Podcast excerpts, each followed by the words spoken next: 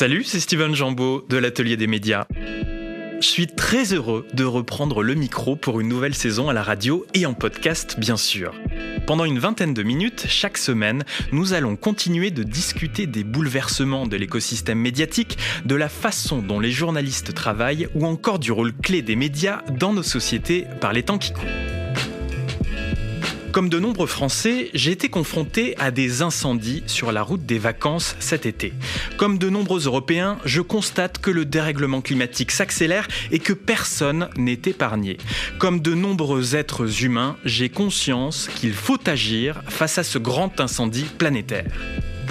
Le groupe d'experts intergouvernemental sur l'évolution du climat, le fameux GIEC, est notre boussole. Son dernier rapport, évidemment alarmiste, a aussi montré que les médias jouent un rôle fondamental dans le débat public sur les questions climatiques. Comme le dit l'adage, un grand pouvoir implique de grandes responsabilités. Il revient donc aux journalistes de faire leur part. Aussi, depuis le mois d'avril, j'ai travaillé avec une trentaine de consoeurs et de confrères à la rédaction d'une charte pour un à la hauteur de l'urgence écologique. Au sein de ce collectif, des journalistes de Vert.eco, Reporter, Socialterre, Blast ou encore franceinfo.fr. Dans un texte en 13 points, nous invitons à une remise à plat de nos pratiques pour améliorer le traitement éditorial de tous les sujets liés au climat, au vivant et à la justice sociale. La publication de cette charte interviendra le mercredi 14 septembre. Si vous êtes journaliste et que vous souhaitez lire et signer ce texte, contactez-moi via Twitter, je vous dirai tout. Et vous pouvez déjà noter dans vos agendas que l'atelier des médias du 17-18 septembre sera consacré à cette charte pour un journalisme à la hauteur de l'urgence écologique. Je recevrai la journaliste Anne-Sophie Novelle. R F I. Mais sans plus attendre, je vous propose d'appeler Chine Labbé, en ligne avec nous depuis Genève, en Suisse. Bonjour Chine. Bonjour. Vous êtes la rédactrice en chef Europe et Canada de NewsGuard, une société américaine qui évalue la fiabilité des sites d'information et d'actualité, qui étudie ce qui se passe sur Internet et les plateformes sociales pour fournir des évaluations de crédibilité et des étiquettes nutritionnelles pour l'information. Et oui, ça existe. Euh, pour préciser un petit peu aussi votre parcours, vous êtes diplômé des écoles de journalisme de Sciences Po Paris et de Columbia. Vous avez travaillé à The Economist avant de rejoindre l'agence britannique Reuters à Paris et depuis 2019, vous travaillez pour NewsGuard. Donc, j'ai souhaité vous inviter pour euh, cette première émission de l'atelier de médias de l'année pour euh, parcourir quelques-uns des sujets qui ont fait l'actualité au cours de ces derniers mois. Évidemment, il y a euh, le conflit en Ukraine et il y a eu évidemment beaucoup, beaucoup, beaucoup de désinformation autour de ce conflit. ce que NewsGuard a fait, eh bien, c'est d'étudier les sources en ligne de désinformation. Et vous avez commencé pour ça dès le premier jour du conflit en créant un centre de suivi de la désinformation Russie-Ukraine.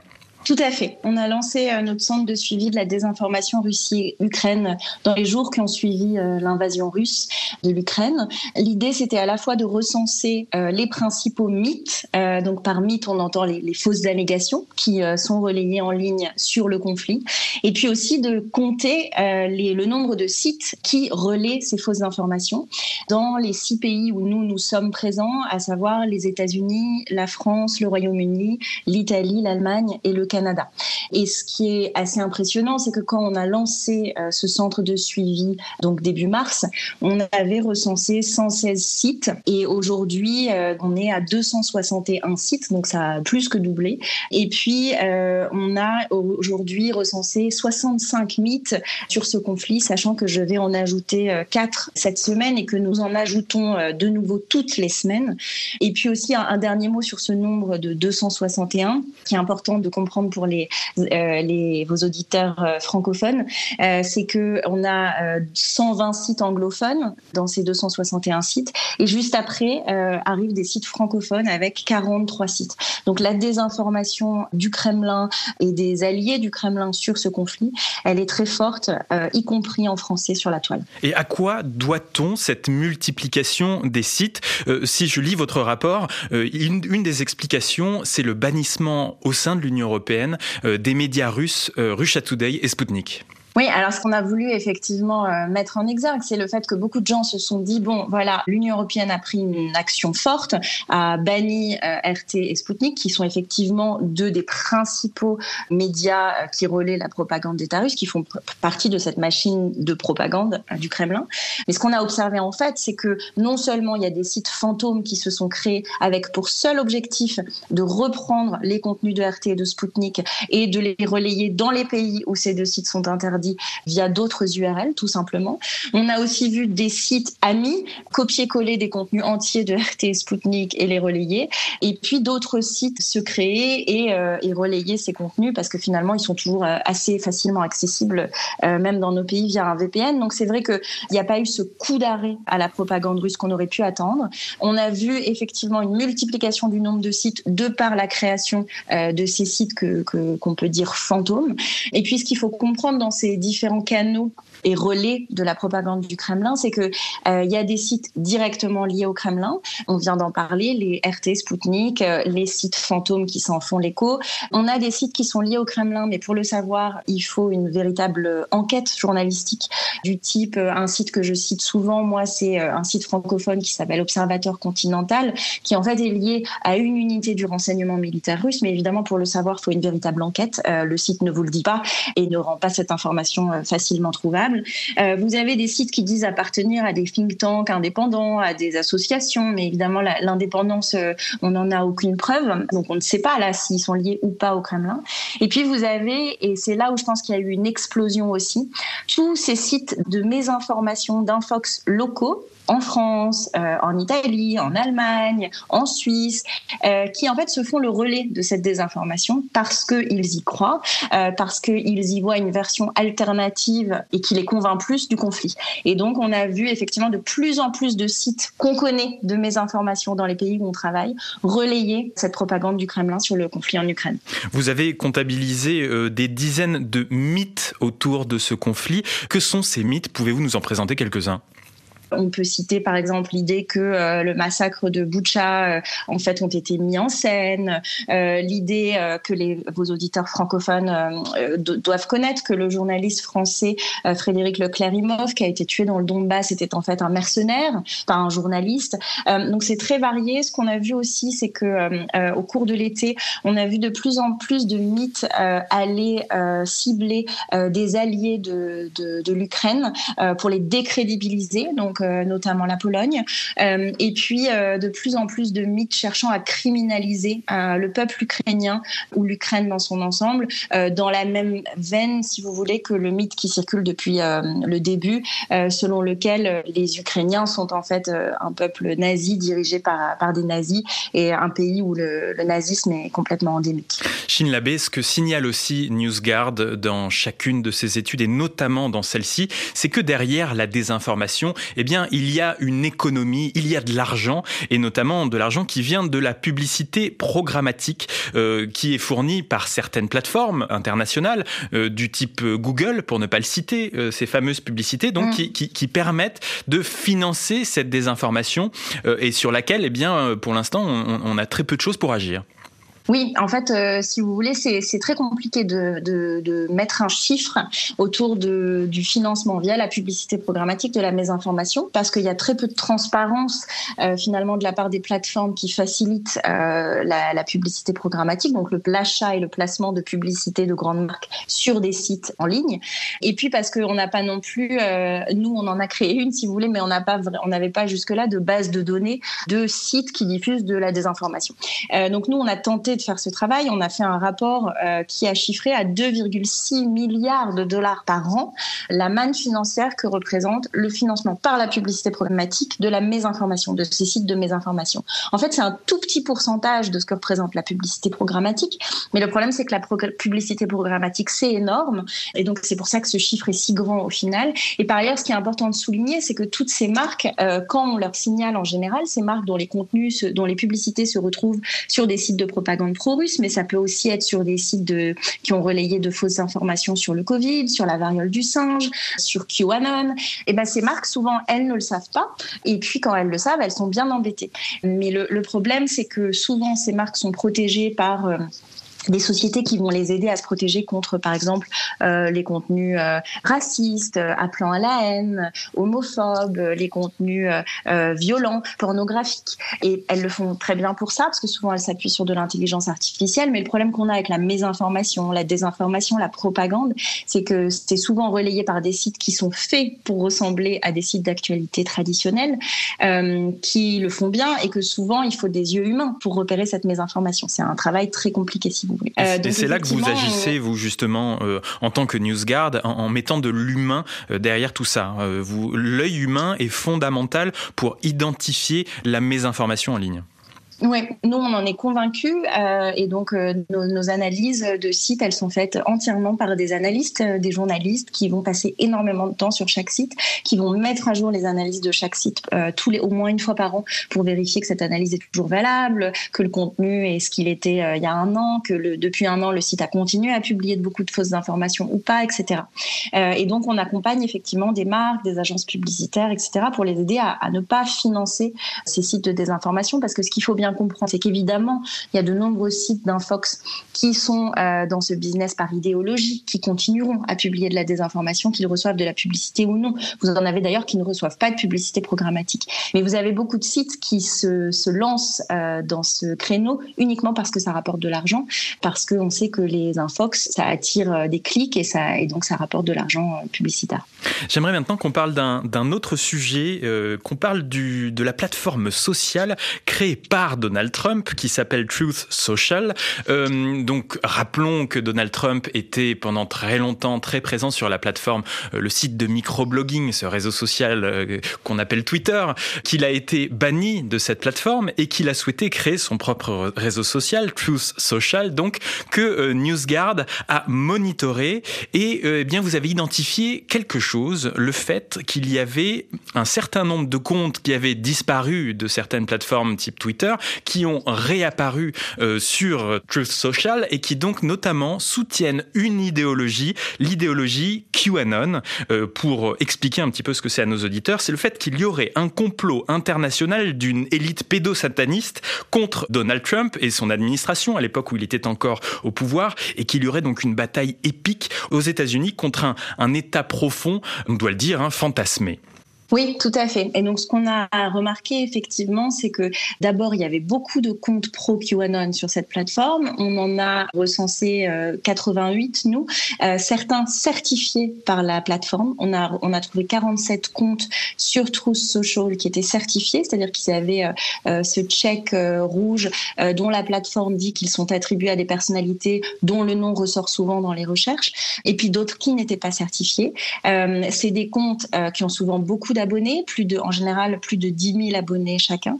Et ce qui est intéressant, c'est de voir que plus d'un tiers des, des 88 comptes pro QAnon qu'on a trouvés, 32 euh, avaient été euh, bannis de Twitter précédemment. Euh, donc effectivement, il y a l'existence de l'idéologie QAnon sur cette plateforme, elle est évidente.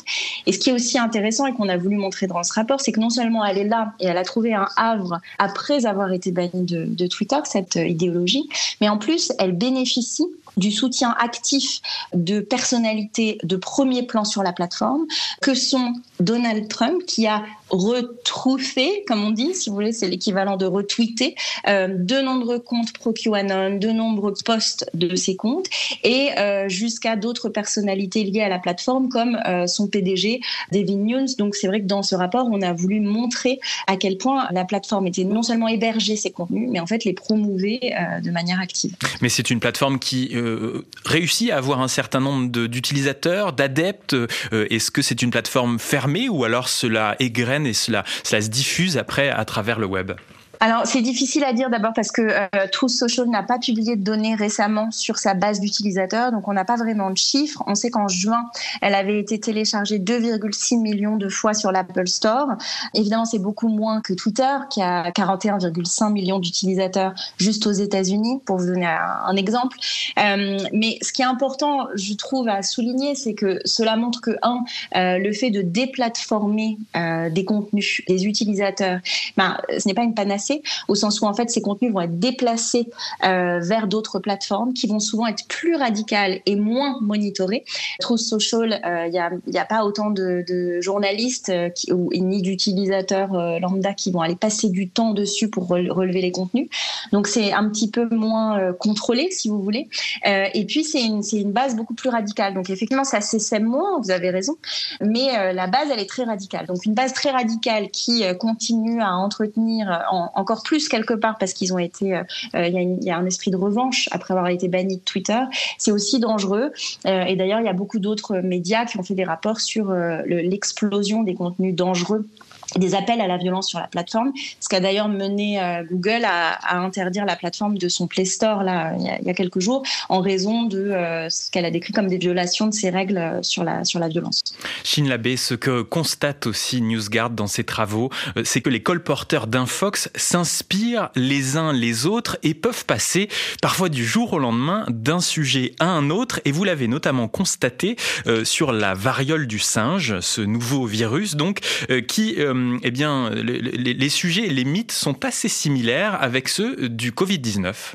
C'est vrai que c'est assez frappant sur la variole du singe, mais c'est un phénomène qu'on retrouve assez souvent, cette espèce de recyclage de mythes qu'on a vus sur d'autres sujets pour les appliquer à un nouveau sujet. Sur la variole du singe, on a par exemple vu des allégations selon lesquelles l'épidémie aurait été prédite lors d'une simulation. On avait exactement euh, la même allégation sur le Covid au début de la pandémie. On a vu l'idée que euh, euh, Bill Clinton aurait prédit cette, cette épidémie. Idem sur le Covid. L'idée que le virus a été fabriqué en laboratoire. Pareil sur le Covid, où certes, la piste selon laquelle il aurait pu s'échapper euh, d'un laboratoire reste ouverte, euh, mais l'idée euh, qu'il aurait été fabriqué en laboratoire, elle, a été exclue par la communauté scientifique. Et, puis ce qu'on voit aussi, c'est de plus en plus sur la variole du singe, euh, l'idée que en fait c'est les vaccins anti-Covid qui sont responsables de cette nouvelle épidémie. Et ça c'est une tendance plus globale qu'on observe de manière générale depuis plusieurs mois, où on a où les colporteurs d'infox ont tendance à imputer tout et n'importe quoi aux vaccins contre le Covid, euh, jusqu'à la paralysie faciale de Justin Bieber. Donc ça, si vous voulez, c'est pas un phénomène nouveau. On l'a vu notamment avec euh, la 5G euh, qui a été accusée d'être responsable euh, du Covid-19, qui était accusée avant d'être responsable de, de plein d'autres choses. en fait, on a une tendance effectivement aux colporteurs d'infox à se lire les uns les autres, à s'inspirer les uns les autres et à reprendre des narratifs bien connus. Quelque part, c'est assez rassurant pour notre lutte contre la désinformation au sens où une fois qu'on a repéré ces narratifs les plus fréquents, bah, ça peut nous préparer aux futures crises désinformationnelles. Vous dites que les colporteurs de fausses informations sont des multirécidivistes qui se glissent dans les brèches de l'information. J'aime beaucoup cette expression multirécidiviste au sens où, euh, si vous voulez, quand on a aujourd'hui, ça paraît presque évident, mais quand nous on a commencé, euh, enfin quand moi en tout cas j'ai commencé à travailler sur la désinformation en 2019, ça me paraissait pas du tout évident qu'un site qui diffuse des infox sur euh, le Bataclan, la Shoah, la guerre en Syrie pourrait diffuser avec autant d'aisance des infox sur la variole du singe, le Covid, des sujets de santé, sur la guerre en Ukraine. Et ce qu'on voit, c'est qu'il y a certes des sites de mésinformation qui sont ultra spécialisés sur la santé. Là, en général, ils ont tendance à couvrir tous les sujets de santé. Et donc, quand ils étaient sur le Covid il y a quelques mois, ils sont aujourd'hui encore sur le Covid, mais aussi sur la variole du singe. Mais vous avez aussi de nombreux colporteurs d'infox qui vont aller dans tous ces sujets. Euh, et, on a notamment euh, trouvé dans notre centre de suivi de la désinformation Russie-Ukraine une centaine de sites qui, en fait, avaient relayé déjà de la désinformation sur le Covid et qu'on avait recensé dans notre centre de suivi sur la désinformation sur le Covid.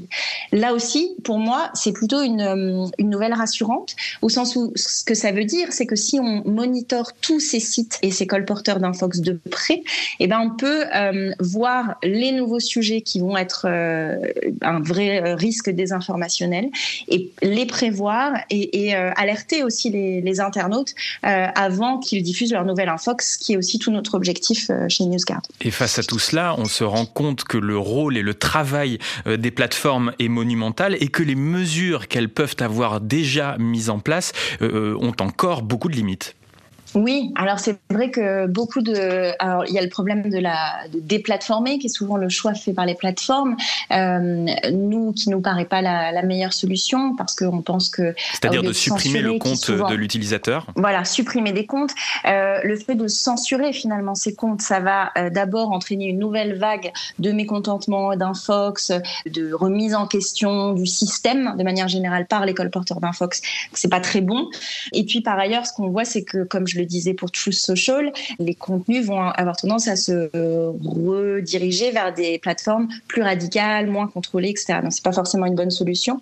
Et l'autre solution sur laquelle les plateformes s'appuient souvent, c'est elles vont s'appuyer sur des tiers de confiance, des fact-checkers en fait, pour aller euh, vérifier des informations sur leur plateforme, euh, du type euh, Facebook qui va avoir pour certains de ses contenus des alertes de l'AFP partiellement faux et ça et si vous cliquez dessus, ça va vous entraîner vers un vers un fact-check de l'AFP.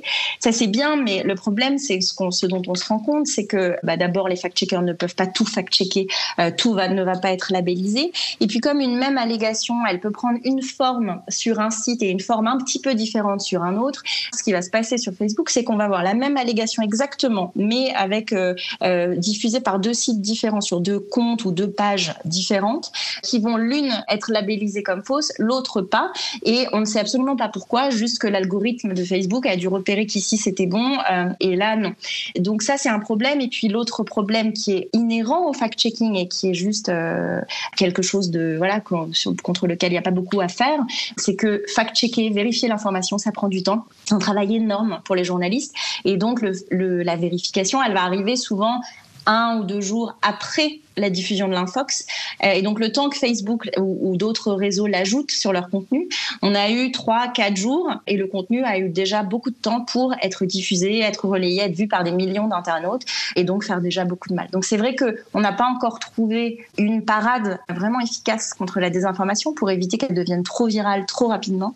Nous, ce qu'on essaie de faire, c'est apporter une information complémentaire aux internautes avant que euh, les sites, les comptes, etc. diffusent leur dernière infox, tout simplement en disant à l'internaute, regardez, ce site, il a diffusé beaucoup de fausses informations par le passé. Donc faites attention à cette information-là sans qu'on puisse se prononcer, bien évidemment, sur cette dernière information. Chine Labé, une dernière question. Euh, chaque année, vous publiez un, classement euh, des sites d'information en fonction de leur crédibilité. Le site de RFI est chaque année plutôt bien placé. Euh, expliquez-nous pourquoi. Le classement, il, regarde tous les, sites qui obtiennent, euh, parce que chez NewsGuard, on note la crédibilité des sites d'Infox, mais aussi des plus grands médias et des médias fiables des pays où, on est. Il y a à la fois des, critères de crédibilité et des critères de transparence. Et pour ce classement, on va regarder les sites qui obtiennent 100 sur 100 chez nous, c'est-à-dire qui répondent à absolument tous les critères. Et ce qui fait euh, défaut à beaucoup de sites qui peuvent être très crédibles par ailleurs, c'est qu'il y a souvent un manque de transparence sur euh, l'actionnariat, sur la signature des articles par les, les, créateurs de contenu avec des informations sur le parcours de ces créateurs de contenu, etc. Donc euh, voilà, euh, RFI, j'imagine, à 100 sur 100. et ce qu'on va regarder après pour les 10 premiers, c'est parmi ceux qui ont 100 sur 100, quels sont ceux qui suscitent le plus d'engagement sur Internet. Donc c'est un mélange de ces deux facteurs. Ce qui est important pour nous, la raison pour laquelle on fait ce classement tous les ans, c'est de montrer d'abord que l'actu fiable et transparente, ça génère de l'engagement aussi et que ça peut rapporter de l'argent aussi, parce qu'on parle souvent de la manne financière de la mésinformation, mais il faut rappeler que le journalisme de qualité, c'est payant. Et par ailleurs, euh, inciter tous les sites qui sont déjà crédibles à faire œuvre de plus de transparence dans cet euh, univers qui est le nôtre aujourd'hui, où il y a de plus en plus de mésinformation et du coup de plus en plus de défiance envers les médias dits mainstream, les médias traditionnels. Je pense qu'il y a un challenge pour les médias euh, traditionnels, mais c'est une opportunité aussi. Il faut faire œuvre de plus de transparence et prouver qu'on mérite d'être suivi, d'être cru, d'être lu, d'être écouté. Et je pense que ça, c'est un, un défi qui est important à relever pour tous les médias euh, de qualité. Merci beaucoup, Chine Labbé. Merci à vous pour votre invitation. Je rappelle que vous êtes rédactrice en chef Europe et Canada de NewsGuard. Pour plus d'informations, rendez-vous sur www.newsguardtech.com. Et je vous dis à bientôt dans l'atelier des médias. À bientôt, bonne journée. L'atelier des médias, une web émission participative pour la communauté des nouveaux médias. C'est bientôt la fin de cette émission et on ne change pas notre volonté de vous faire entendre chaque semaine la voix des blogueurs et blogueuses francophones de RFI. Celles et ceux qui écrivent sur Mondoblog, une plateforme créée en 2010 par l'équipe de l'Atelier des médias. Figurez-vous que le 31 août, c'était la journée mondiale du blogging. Un de nos blogueurs haïtiens, Osman Jérôme, nous a raconté sa passion du blog qu'il vit depuis plusieurs années. Bloguer donne du sens à sa vie, rien que ça. Écoutez-le nous le raconter depuis New York où il vit et où il écrit. Donc. Il y a quelques années, j'ai découvert le blogging. Et depuis, comme par une sorte d'envoûtement, le blogging s'est installé dans l'intimité de ma vie quotidienne. C'est comme si mes idées, mes projets, mes réflexions, toute ma vie s'orientait vers mon blog. Je crois bien que j'ai la blog addiction. J'aime écrire, mais j'ai aussi le goût de la lecture. J'aime lire et commenter les billets des autres blogueurs. Les blogs sont actuels, ils nous concernent de près, ils concernent notre vie quotidienne. Grâce au blog, on entre dans l'intimité de chacun. La vie est faite d'histoires, toutes sortes d'histoires. Nos vies sont nos histoires, et ces histoires sont faites pour être racontées. Donc, qui est capable de respirer est aussi capable de bloguer. Pour moi, ne pas écrire, ce serait presque ne pas être. Avant même mon aventure avec le blogging, j'ai toujours eu la passion de l'écriture, le goût pour les mots. Chez moi, l'écriture est partout. Porter une attention particulière aux mots, les manier avec élégance, apporte une certaine harmonie à ma vie. Cela a commencé très tôt. Je me souviens que j'écrivais des petites missives aux filles. Elles m'intriguaient. Je faisais aussi le portrait des animaux domestiques de la maison. À l'époque, j'avais une folle passion pour la poésie. Une année, comme pour répondre aux attentes de ma mère, j'ai publié Cri de mon âme, un opuscule de vers dont je mettrai la qualité en doute aujourd'hui, mais qui m'a quand même valu une petite euh, popularité à l'époque. Avec mon blog, j'ai découvert la véritable leçon de l'écriture, celle de l'exigence et de la liberté. L'autonomie qu'on peut manifester par rapport aux autres mais aussi par rapport à tout système ou à toute institution. C'est grâce au blog et à l'écriture. Ce n'est pas toujours facile. J'ai conscience de mes imperfections, de mes limites intellectuelles, mais je me force toujours de faire au mieux pour soigner mes textes. Je suis heureux de pouvoir m'exprimer. C'est comme si ma vie était un blog et chaque expérience est un nouveau billet. Je vis ma vie à travers mes billets. Vous pouvez ne pas le croire, mais bloguer devient pour moi ce que la superstition représente pour un haïtien. J'écris sans savoir quoi écrire, ni même pourquoi écrire. Peut-être que c'est ça qui permet l'écriture, cette chose qu'on sent en soi et qui serait à l'origine de la motivation d'écrire non-stop. Bloguer, cela sous-entend que je suis et que j'existe, que ma vie a un sens. mondoblog.org c'était Haussmann Jérôme, mondoblogueur haïtien installé à New York. Pour entrer dans son univers, entre Haïti et les États-Unis, entre le football et la jante féminine, entre la vie le jour et l'autre vie la nuit, ça se passe sur son blog l'autre-haïti.mondoblog.org. Ce mondoblog audio a été préparé avec Camille Deloche. C'est ainsi que se termine cette émission réalisée par Simon De Creuse, réalisateur exigeant avec qui j'ai le plaisir de travailler cette année encore. Si vous aimez l'atelier des médias, je vous rappelle que l'on dispo gratuitement en podcast chaque samedi sur Spotify, Apple Podcast, Deezer ou encore l'appli Radio France. Pour nous joindre, le mail atelier@rfi.fr fonctionne parfaitement et vous nous trouverez aisément sur le web.